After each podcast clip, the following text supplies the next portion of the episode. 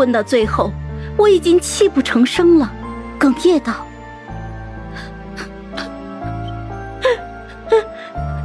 你还记得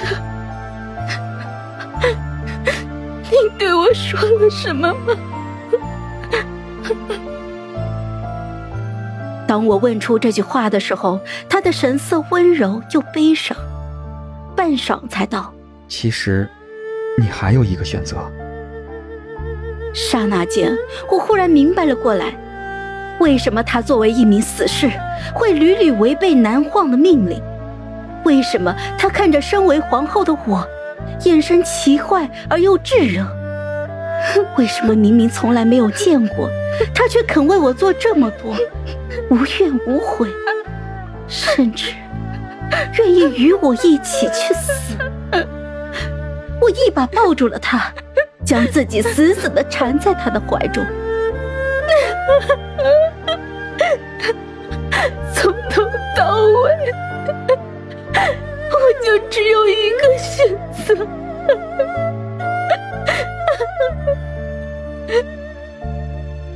眼泪打湿了他的胸膛，我缓缓的从他的怀中抬起头，眼泪婆娑的看着他。我选择你。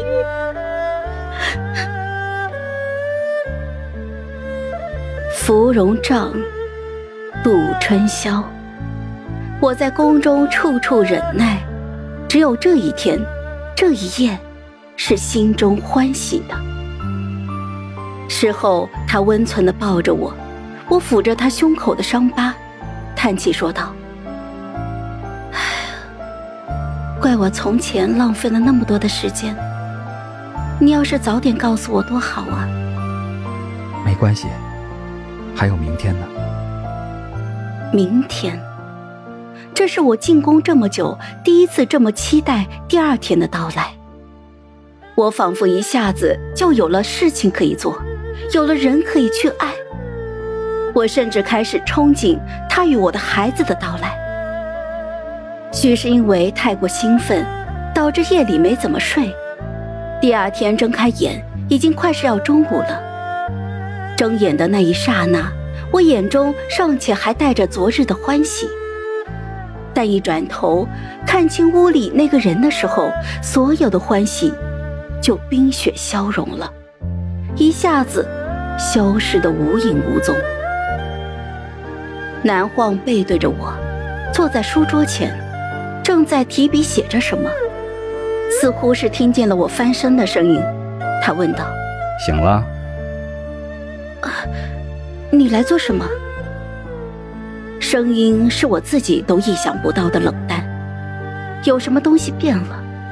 他似乎也感觉到了。于是他放下笔，转过了身来，用一种极为复杂的眼神看着我。他的眼神让我又难堪又愤怒。明明是他几经强迫的让我接受了他的提议，怎么我照着他说的做了，他又一副我背叛了他的模样？南晃微微一笑，走到我的床边，手里的毛笔在床上轻轻的一扫。雪白的笔尖沾上了些许的鲜血，问我道：“这是什么？”我心中一惊，看来他不老实。汇报的时候跟朕说他早早就完成了任务，结果今天才是第一次。我生怕他下一句是“下次换个老实的来”，于是就连忙冷冷的解释道：“我我刺了他。”哦。南晃眉头一挑，看不出是高兴还是不高兴。他有什么地方让你不满意吗？我什么地方都很满意。我把这句话藏在了心里，嘴上却说：“ 区区一个奴隶，我刺他，需要理由吗？”他静静的打量我片刻，似乎终于接受了这个理由。阿离。南晃习惯性的伸出了手，将我的鬓发别到了耳后。这样稀疏平常的动作，如今的我却要耗费全身的力气，才能勉强接受。而不是一把甩开他。接着，我听到他在我的耳边说：“朕虽然不能给你一个孩子，但往后定会与你一起养育这个孩子。看，朕将孩子的名字都想好了。”风入小轩窗，翻过书案上雪白的宣纸，一枚兽首镇纸压住了一角，以免风将宣纸夺走。纸上赫然是两个名字，一个南无争，一个南无忧。无争无忧，两个根本不属于这深宫的名字。我不想给我的孩子取这两个名字，可问题是，我能拒绝吗？好了，本集故事就说到这儿。有什么想对我们说的，欢迎在下方留言。